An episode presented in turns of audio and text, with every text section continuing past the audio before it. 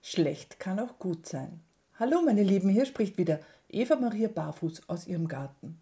So paradox es auch klingt, so sehr schreibt das Leben diese Zeile.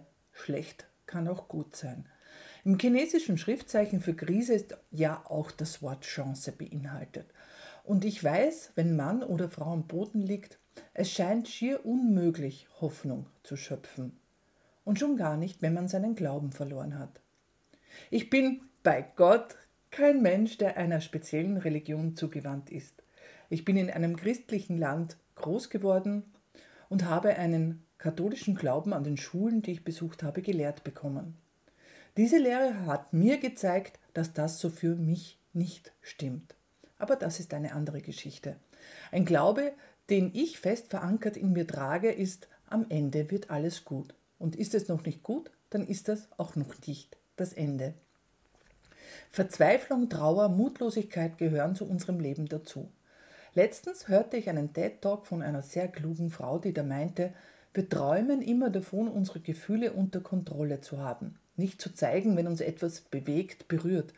Dieser Zustand, den wir jedoch da herbeisehnen, ist der, den wir auch Tod nennen. Wenn wir tot sind, fühlen wir nichts mehr. Also lasst uns doch auch alle einmal Mut aus unserer Mutlosigkeit schöpfen und Zuversicht aus unserer Verzweiflung.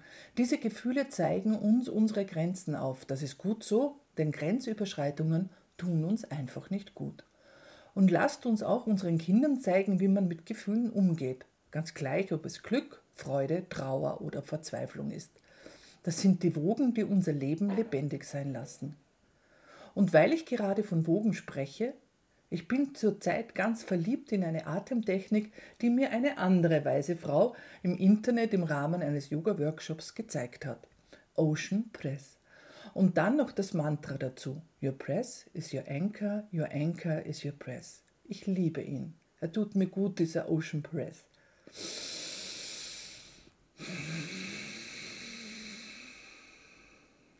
Okay, man könnte auch sagen, das klingt nach Tiefschlaf. Auch eine gute Entspannungsübung. Und weil ich noch einmal zu den Kindern zurückkehren möchte, das Leben der Eltern ist das Buch, in dem Kinder lesen. Nur soweit mal zum Nachdenken darüber, was man seinen Kindern mitgeben möchte ins Leben, wie man mit Krisen umgehen kann. Lernen, das ist etwas, wenn Mann und Frau mit offenen Augen durch das Leben und diese Welt geht. Nie aufhört. Und dafür bin ich unendlich dankbar. Tschüss.